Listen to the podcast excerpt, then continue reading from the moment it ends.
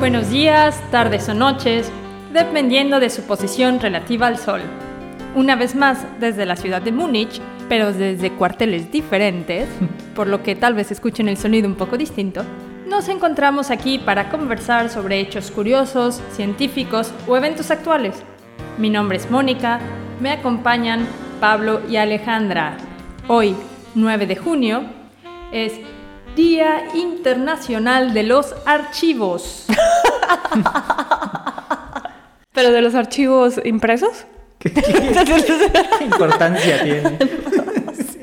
Pues em, es Día del Archivo porque es la conmemoración de la creación del Consejo Internacional de Archivos por la UNESCO, que se ah. creó en 1948. Ah, supongo que no había archivos digitales. Eso nos da un poco más de contexto. Sí. Como dijo Mónica, hoy estamos en una nueva ubicación. Estamos desde, desde el lugar donde vivo, así que el sonido es un poco distinto. Vamos a ver si mejor o peor, pero distinto. Y bien, esto es La Galera de Facto y esta semana nos embarcaremos primero con Pablo. Sí, y el tema general del día de hoy es pan. ¿Cómo llegamos a elegir este tema? Pues para explicar un poco eso, hay que decir que tenemos un sistema de consenso bastante particular. no hay sistema de consenso. Y el día que estábamos, que terminamos de grabar el episodio sobre el minimalismo, yo le pregunté a Mónica, Mónica, ¿qué ideas tienes para, para el podcast? Y Mónica tenía hambre y solo dijo pan. Esa fue la respuesta, pan.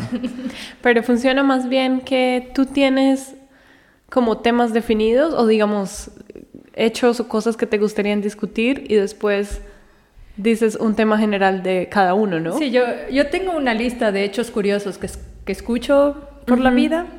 por la vida. y simplemente saco uno de ahí. Sí, ok. Saco uno de mi galera o de, mi sombrero. Muy bien. Sí, a mí también me pasa parecido. A veces encuentro temas durante la semana que me parecen interesantes y los propongo, como el del minimalismo digital. ¿Qué, por cierto? ¿Cómo vamos con eso? ah, sí, no, nada, cero. Yo lo... Ah, yo escribí en el grupo, ¿no? Yo perdí el mismo día.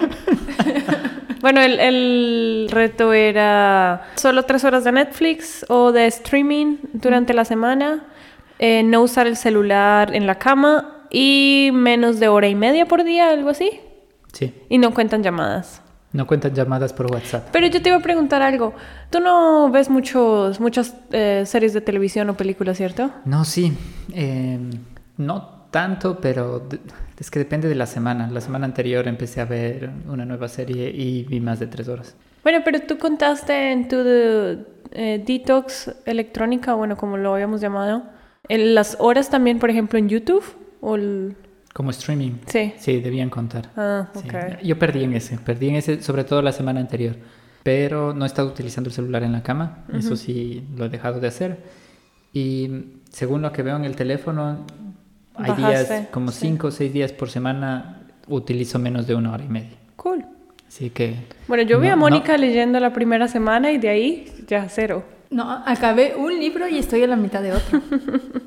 Pero también perdí. Sí, no, yo perdí, yo perdí el mismo yo día. Me estaba preguntando, pusimos como reto leer más. No. es porque no estaba viendo la tele. Sí, exacto. Sí, no, yo perdí el mismo día, pero fue también ese, fin de semana que llovió todo el tiempo. Tú perdiste el día siguiente, creo. no, el, mismo día, el mismo día. Entonces, el tema... Uy, antes de que me, que me regañaron mi, nuestro más leal fan en Colombia, porque la última vez le dije que lo iba a saludar. Entonces esta vez sí lo voy a saludar. Sergio, muchas gracias por escucharnos. Yo sé que eres nuestro fan número uno en Colombia y nos distribuyes todo el tiempo. Eh, Un saludo a Sergio. Saludos a Sergio. Hola Sergio. Entonces, vamos a hablar de pan.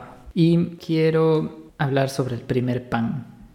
hablar un poco sobre la historia del pan. Bueno, pero te vas a meter en sensibilidades porque es como la pasta, todo el mundo dice que fue los, ah, fueron los primeros. Se sigue, se sigue descubriendo más cosas, porque de hecho se pensaba que, ok, antes de decir el, número, ¿cuándo creen que se creó el primer pan? ¿Hace cuánto tiempo?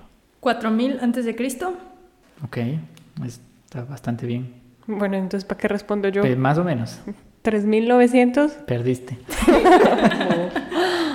Se creía que hace como 6000, era en el, en el año 6000 antes de Cristo, eh, se tenía como registros del primer pan que, que fue creado.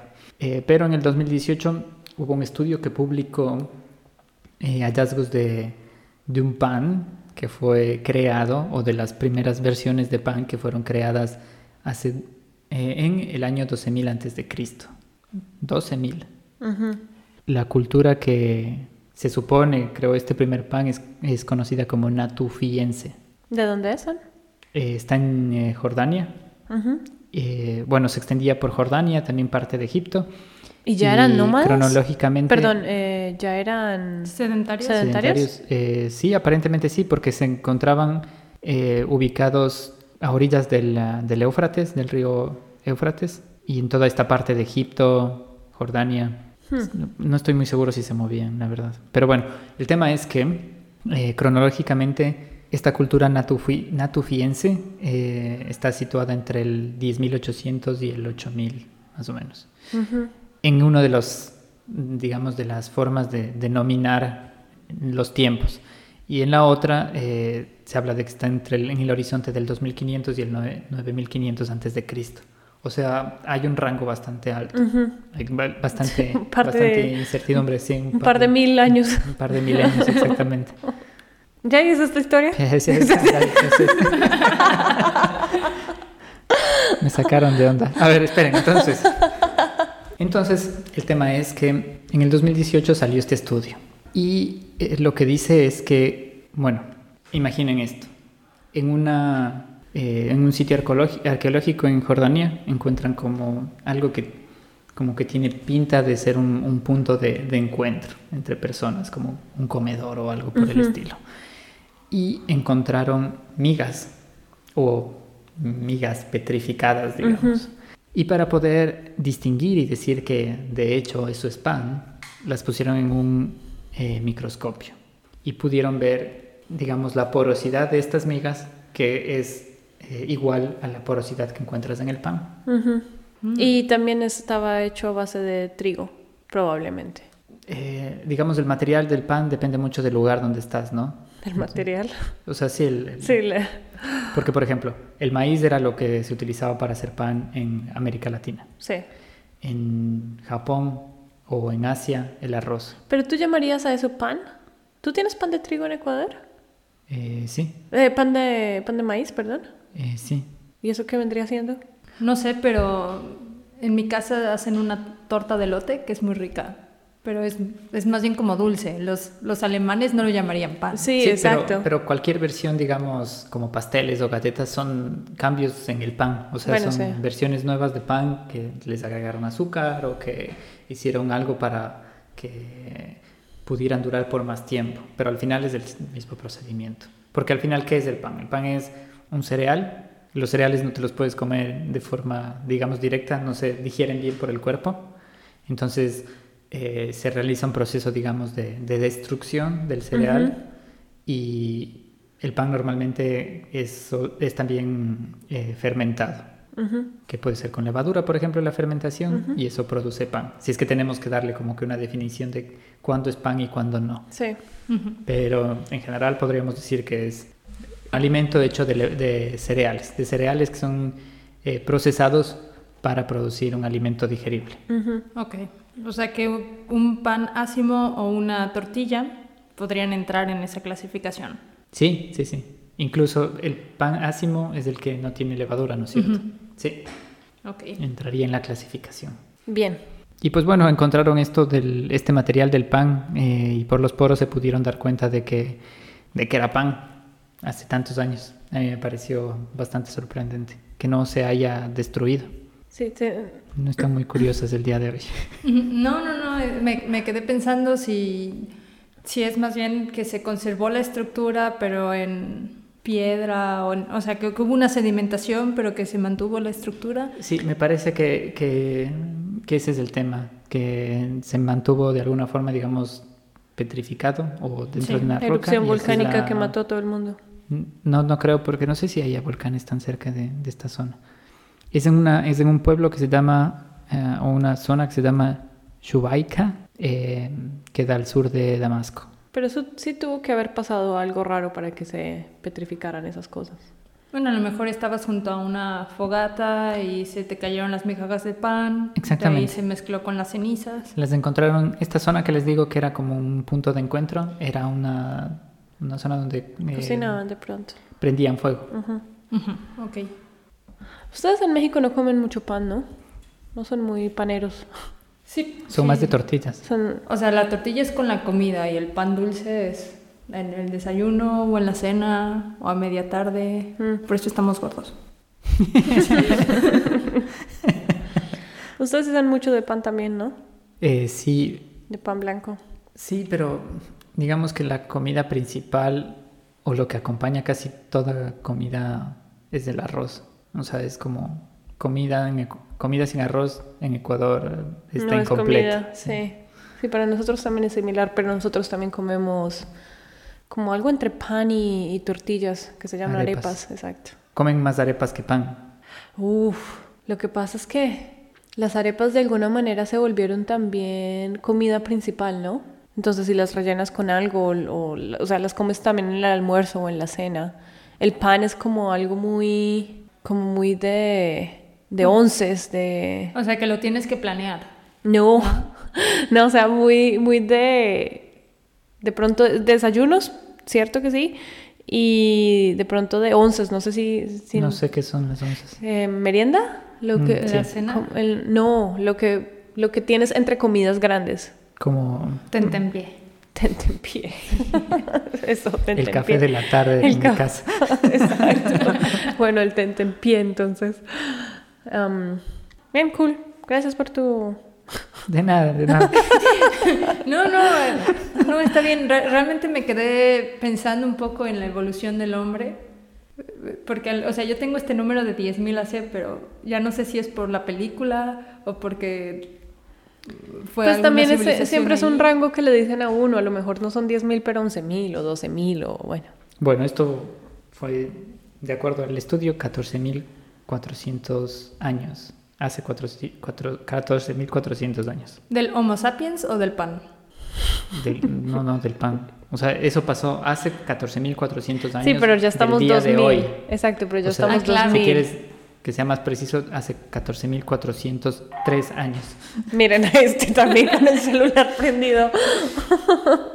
Bueno, mira, aquí Wikipedia te dice que el Homo, el- los primeros Homo sapiens fueron de hace 300.000 a 45.000 años. Y el moderno hombre, anatómicamente hablando, Ujú.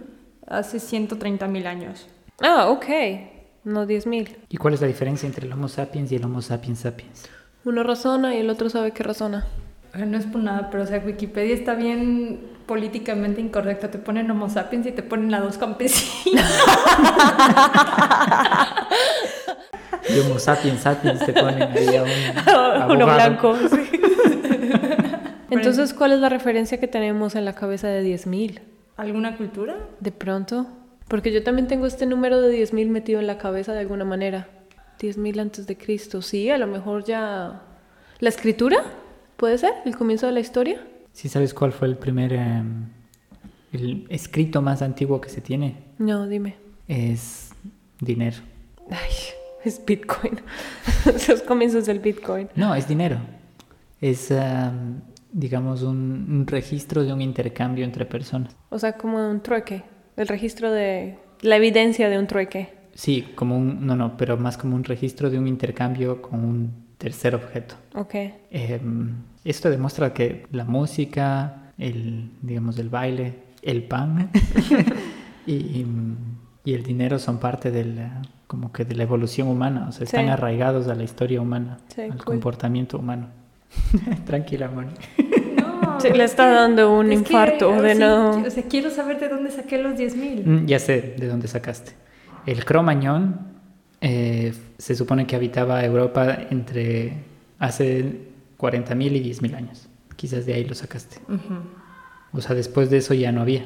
Bueno, hab- hablando del cromañón, o sea, creo que hubo un tiempo en el que se creyó que el cromañón, el hombre cromañón había desaparecido frente al Homo sapiens, eh, porque, entre otras cosas, el habían tenido peleas con los Homo sapiens y el Homo sapiens habían ganado. Y no sé si han visto que los últimos estudios dicen que no fue la guerra, sino fue el amor. Han encontrado marcas genéticas que sugieren que el Homo sapiens y el hombre cromañón se juntaron. Mm. Y de ahí salió una nueva especie. No, no creo que una nueva especie, pero digamos que a lo mejor eran como que bastante, o sea, eran genéticamente compatibles para poder seguir teniendo hijos y a lo mejor al final los genes del, del Homo sapiens eh, se volvieron más fuertes, pero sí hay vestigios de hombre cromañón en algunos humanos modernos. Ah, cool. Oh, interesante. Sí. El Cromo sapiens. Bueno, Pablo, pues muchas gracias por estos hallazgos sobre la sobre las primeras migas de pan. Para servirles. Y ahora nos embarcamos con Alejandra. Bueno, yo también les traigo como una historia de, de hace muchísimos años. Y bueno, mi hecho de esta semana es que en muchas civilizaciones antiguas se usaban vendajes de pan mozo en las heridas para prevenir infecciones. ¿Cómo? pues no encontré lastimosamente ninguna imagen. Ninguna imagen. Em, pero eh, hay un papiro que se llama el papiro de Evers, que son los, digamos que es el eh, registro médico más antiguo que existe hasta el momento. Tiene alrededor de 1500 antes de Cristo. Es un papiro que tiene es de 20 metros aproximadamente y está documentado desde recetas caseras de... De pan. No, no, no, no, no, es, es un registro médico, o sea, es un, digamos, tiene, tiene brebajes para curarte el dolor de estómago. remedios de la abuelita. Exacto, tiene, las, tiene todo este tipo de remedios, tiene muchas pociones, bueno, entre comillas pociones, para, con arañas, con insectos, eh, bueno, y entre esas, una de las cosas que está eh, registrada es que para tratar las heridas y que no se infecten, pones capas de pan mozo en las heridas y las usas como vendajes, y eso previene la infección. Em, digamos que este es, esto es lo más antiguo que se, se, conoce de esta práctica, pero también se conocen registros en, en, lo que fue la Europa medieval. Hay un registro de 1940 de un herbero. Ah, yerbero. Yerbatero. De un yerbatero, sí, no, pero de un apotequero, de un alquimista. de un farmacéutico. Sí, de un brujo. Un chamán. No, ay, bueno, herbolario. Para no perder la costumbre, eh, yo tengo un amigo al que le decíamos hierbatero. Oscarín. Saludos, Oscarín. Bueno, entonces en, mil, en 1640 otra vez hay un registro de un tipo que se llama John Parkington y era herbolario, así se traduce supuestamente del rey. Y él también tiene registrado que se, que se puede usar este pan mozo para para cubrir las heridas y que no se infecten. Funcionan. registros, sí, registros más, más recientes eh, de, por ejemplo, de remedios de la abuelita, como lo llaman en Estados Unidos, también hacen una combinación de, de pan y leche para curar las heridas. Bueno, ¿sabes qué es lo, primero que pienso? O más, más, bien lo primero que pensé cuando, cuando escuché esto. Sí. En que la penicilina Sí, y, a, y sí, eso pensé voy. en la penicilina. Ya, bueno, y a eso voy con la historia. Digamos que... Qué asco, pero estarse poniendo pan mozo ahí. las heridas. bueno, lo, lo, chistoso es que eh, nos, les voy a contar un poco de la historia de la penicilina. Eh, hay un, digamos que está la historia verdadera y la historia de mito, digamos como el pop science. Uh -huh. Y la historia verdadera es que um, Fleming, que fue el que descubrió la, bueno, también es de, es, no es muy claro quién descubrió la penicilina, pero digamos que se le atribuye mucho a Alexander Fleming y la historia es que él se fue de vacaciones y cuando volvió, inclusive el 3 de septiembre de 1928, él había dejado sus cajas de Petri afuera expuestas porque le había dado pereza limpiar su laboratorio y después cuando llegó encontró los mohos y se dio cuenta que las bacterias ya no estaban creciendo en esto. Uh -huh. Y que el hongo o digamos el, el moho que encontró eh, es de una variedad que se llama Penicillium y de aquí él convenció a otra gente. Esa fue la diferencia, ¿no? Porque él no es el primero que se registra que encontró que este hongo penicillium puede atacar bacterias, pero fue como el del business concept. O sea, él no simplemente publicó porque hay papers antes de Alexander Fleming que también reportan esto, pero él fue el que convenció como a un químico que está empresario, no sé qué, para tratar de comenzar a producir esto. Mm. Y por eso es que se le atribuye a él lo de la penicilina, pero, penicilina, pero fue trabajo de muchos científicos antes de él. Esa es, digamos, que la, que la historia verdadera, entre comillas. Pues obviamente también suena un poco de pop science, pero inclusive la más, el mito que a veces escucha es... Eh, que él había dejado un poco de pan em, en alguna parte y que cuando volvió también lo encontró lleno de hongos y que por eso también comenzó a estudiarlo. Y esto viene un poco mezclado a, esta tradición, porque cuando Fleming em, publicó su estudio de la, de la, penicilina y cuando muchas, mucha investigación comenzó acerca de la penicilina, muchos científicos comenzaron a mirar hacia atrás cuál fue el origen o si esto ya se había descubierto. Y lo más cercano que encontraron fue, oigan, sí, miren, estos manes hace 1500 años antes de Cristo habían comenzado, se habían dado cuenta de que tenía propiedades antibacteriales. Antibacteriales. Ah, muy interesante. Entonces utilizaban, digamos que el pan para evitar infecciones porque probablemente tenía penicillium o algo similar. Exacto. Y acababa con las bacterias. Bueno, lo interesante es que, eh, como tú mencionabas anteriormente, nosotros usamos muchos procesos de fermentación, que todos tienen que ver con, con algún tipo de hongo en alguna, en alguna extensión, ¿no? Em, y, el, y el tema del pan es que es como el ambiente perfecto para que este tipo de hongo crezca.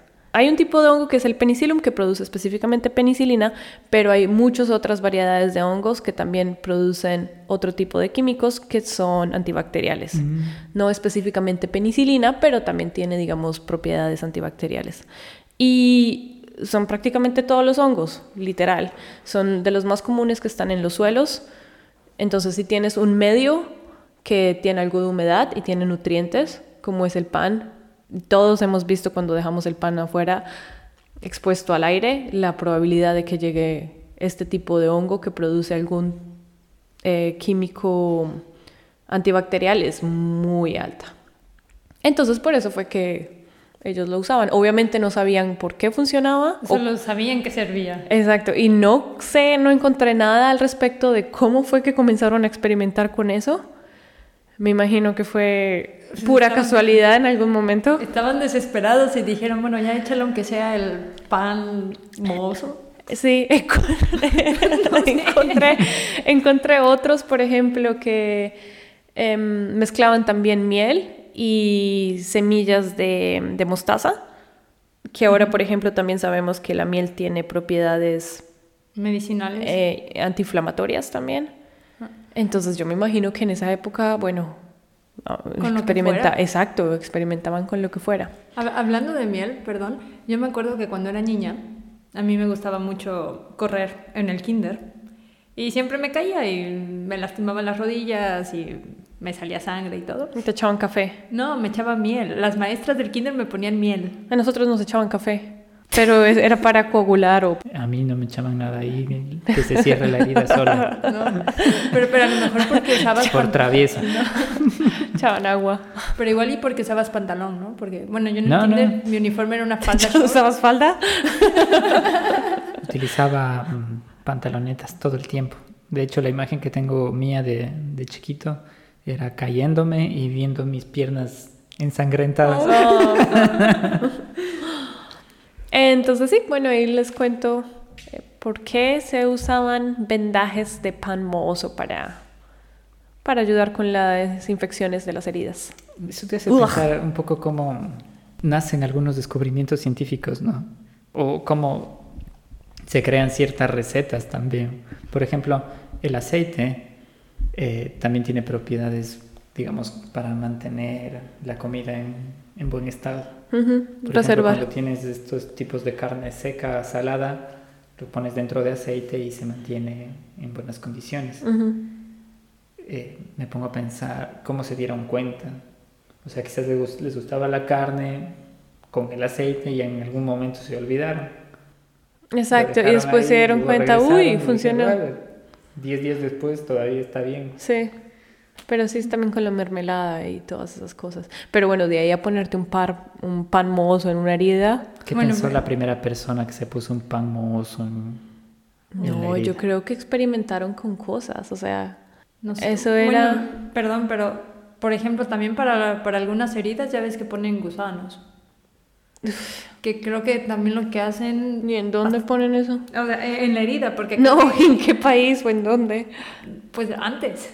Uy, En, eso sí nunca lo había escuchado. Sí, o sea, en, en varios lugares del mundo. Es más, en la película de Gladiador, creo que cuando despierta tenía una herida en el brazo y le habían puesto unos gusanos. Uf, Qué asco. Y, y lo he visto también en, en películas pesado. de época, pero o sea, incluso de épocas más modernas que, que la época de los romanos. Y la cosa está en que creo que los gusanos lo que hacen es que se comen la, la parte cosas. podrida o la infección.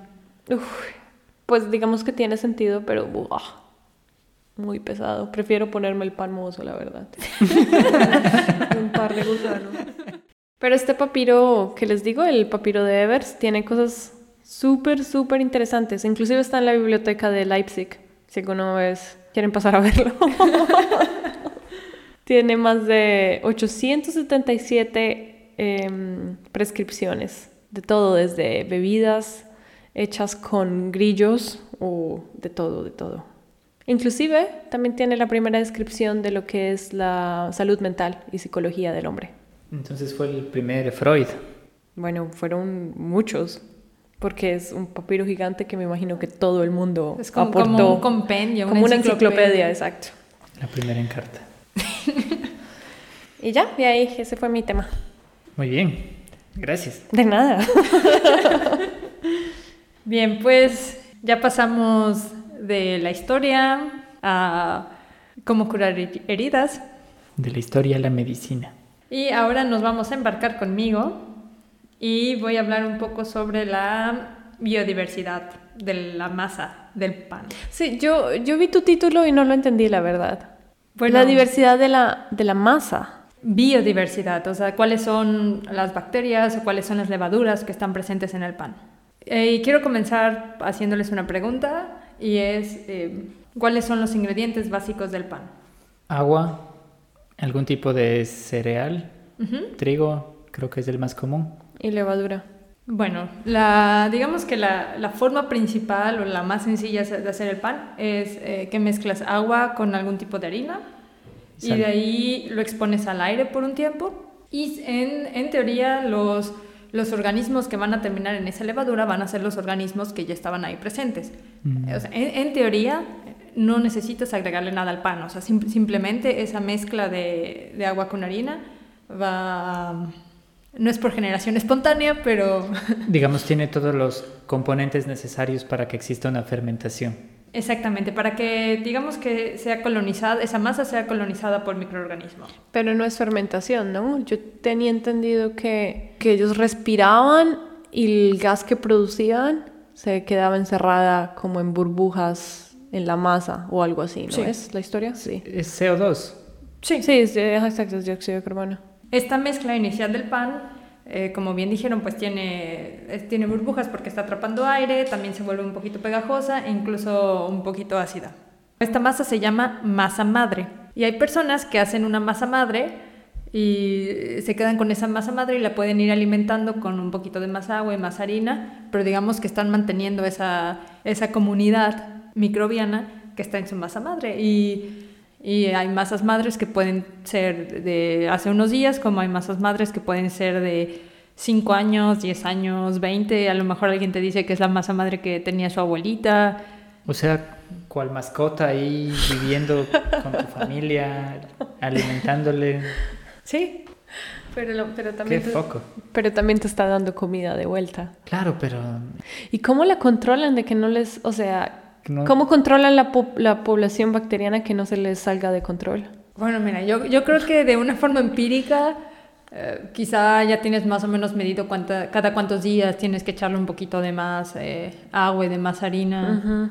Habrá un límite también, ¿no? Dentro del, del sistema que construyes. Sí, pero igual tienes biomasa muerta que, por lo Mm. que se están muriendo. Entonces, en Pero algo- pues esa masa muerta también está siendo qué descompuesta por otros. Sí, o sea, me parece tenaz. Ya me estoy imaginando ahí a la masa madre sentada en una, uno de estos asientos ahí, con nombre y todo. Sí.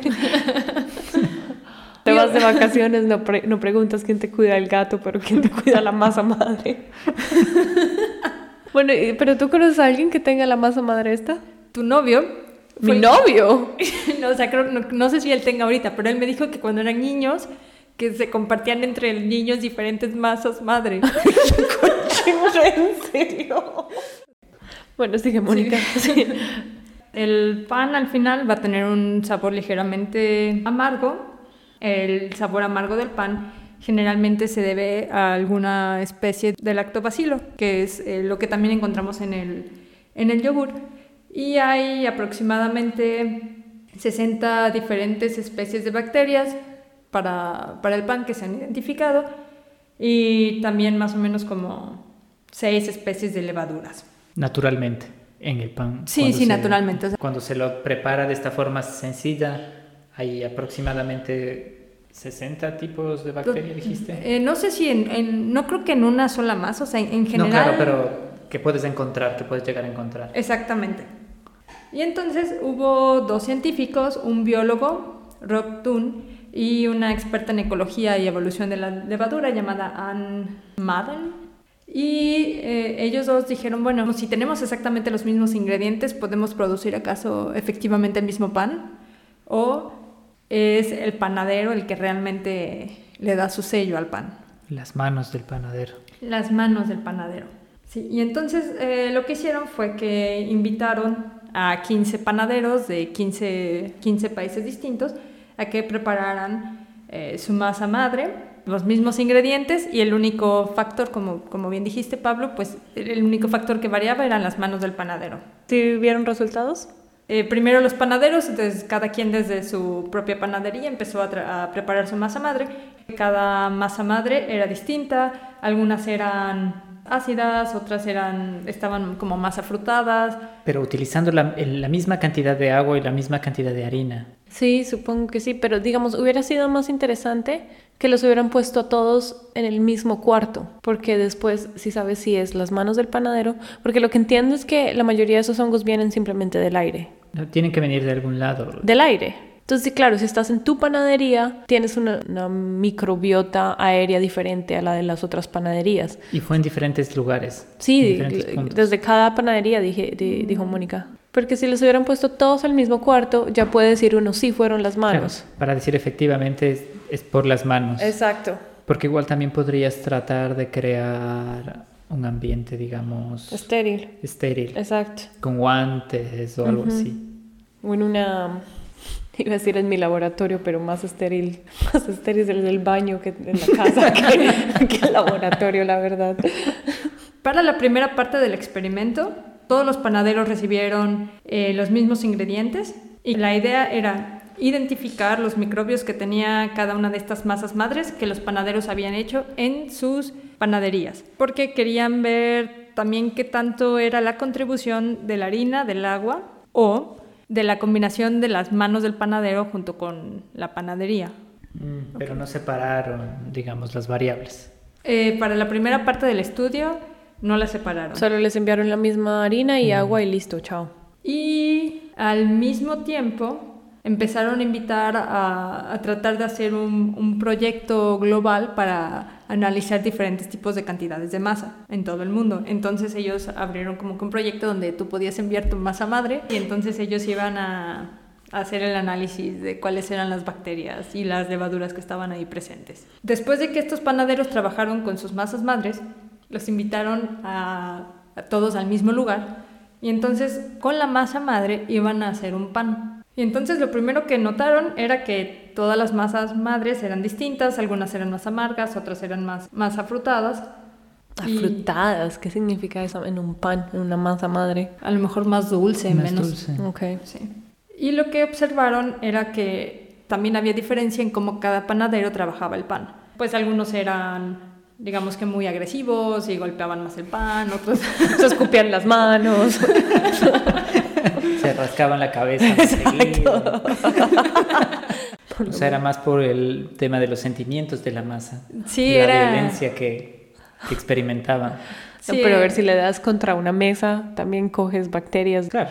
Pe- Pero bueno, o sea, cada, cada uno digamos que también tenía una técnica Diferente. diferente de amasar el pan. Bueno, vete con las bacterias esas. ¿Qué encontraron? ¿Cuántos, ¿cuántos existen y cuánto? y qué- Lo que vieron, bueno, lo que hicieron primero fue ver cuál, cómo era la, la elasticidad del pan, también lo, también lo probaron, eh, efectivamente cada, cada pan sabía... eh, Uno más afrutado, uno más ácido. sí, o sea, sabía diferente y efectivamente encontraron que había diferentes microbios.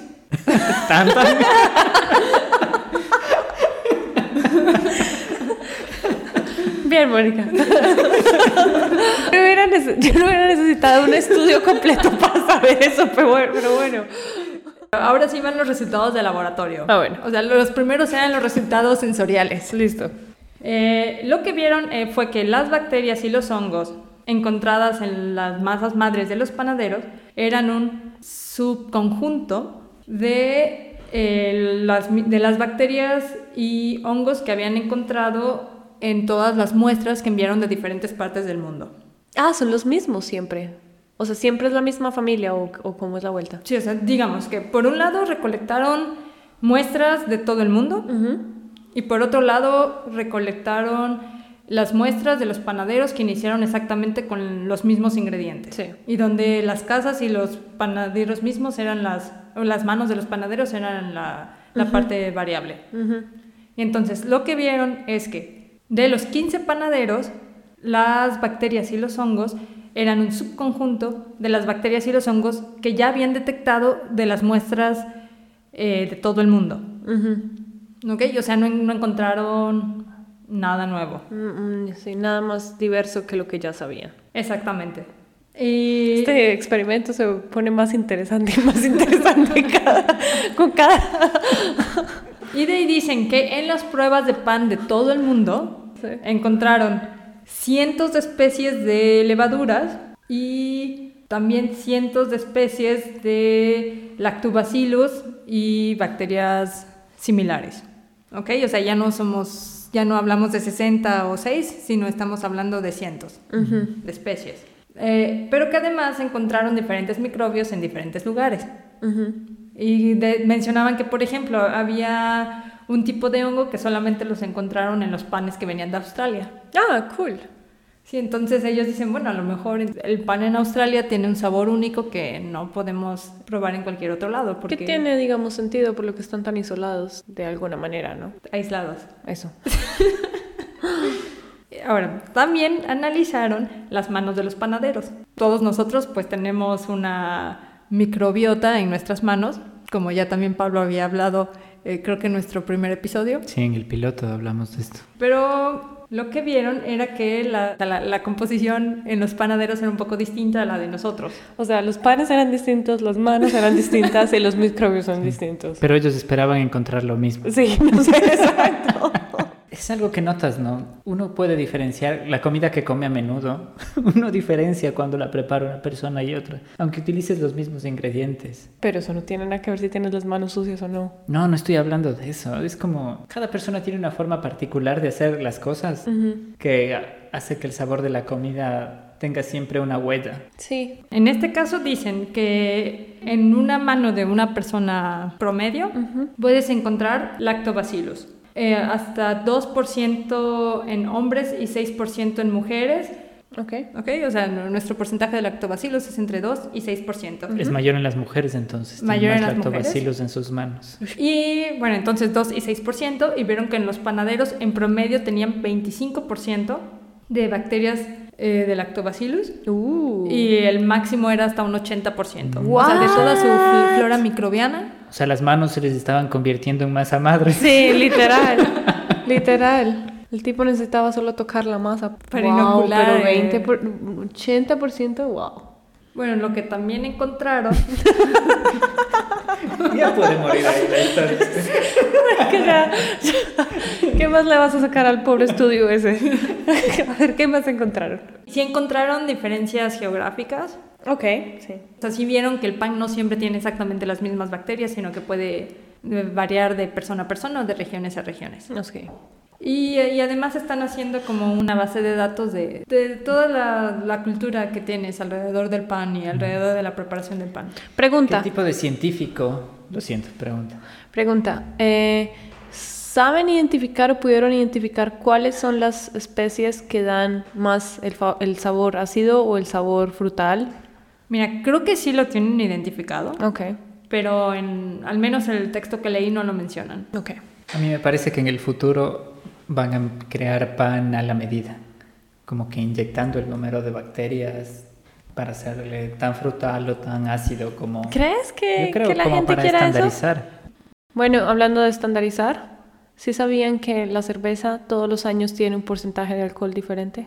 Y es exactamente por eso, porque muchas producciones de cerveza en Alemania no quieren de hacerla de forma industrial, química, de que sabes exactamente cuánto le estás poniendo. Entonces lo dejas un poco más natural, más... Está bien. Sí, Es total, como- como- total. Es como el, el café. El café nunca es el mismo café. Exacto. Incluso si compras la misma marca, hay tantas cosas que intervienen que el sabor siempre es distinto, Sí. que también es parte de lo interesante, ¿no? Está cool. Aprendimos mucho de pan hoy. Me dio hambre. Yo también tengo hambre. Bien, pues llegamos a la última sección de este programa, que es Moraleja, Moraleja. Pablo, Eh, yo aprendí que las manos de los panaderos le dan eh, un sabor particular al pan. Es su, su huella. muy bien. Alejandra, Yo aprendí que en la historia del pan el registro más viejo que existe fue encontrado en Jordania. En Jordania. En sí. Jordania, sí. Hasta el momento. Hasta el momento. ¿Y tú, Mónica, qué aprendiste? yo aprendí que sin saber que era penicilina, hace cientos de años, 1500 antes de Cristo. en el 1500, hace miles de años, eh, las, los- las personas ya utilizaban estas propiedades antibacteriales sin saber exactamente por qué, Bien. pero les servía. Ah, no sé si servía. O sea, está, está el registro que lo hacían. De que servía, no tengo ni idea. Bueno, a lo mejor a uno de cada... Algo, algo tenía que haber hecho. Bien, con esto concluimos el episodio de hoy en el Día del Archivo. Feliz día del archivo. Feliz Día del Archivo. No voy a decir eso. voy a repetir. Bueno, ¿Tenemos Twitter? ¿Sí, tenemos Twitter? Tenemos Twitter. Ah, síganos en redes sociales.